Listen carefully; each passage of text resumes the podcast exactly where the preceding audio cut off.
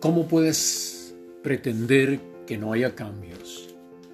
Cuando no fluyes con el cambio, corres el riesgo de congelarte dentro de un sistema de creencias y atrincherarte en el campo de la gran frustración. La vida tiene planes para ti. El ritmo de la vida se encarga de forzarte a avanzar más allá de ti mismo. Crisis significa reajuste Tú puedes encontrar nueva forma de percibir la vida y revaluar los hábitos. Si estás atrapado en condiciones internas o externas que no quieres ver, o en conflictos que no estás interesado en resolver, entonces el único camino abierto para que despiertes es una crisis.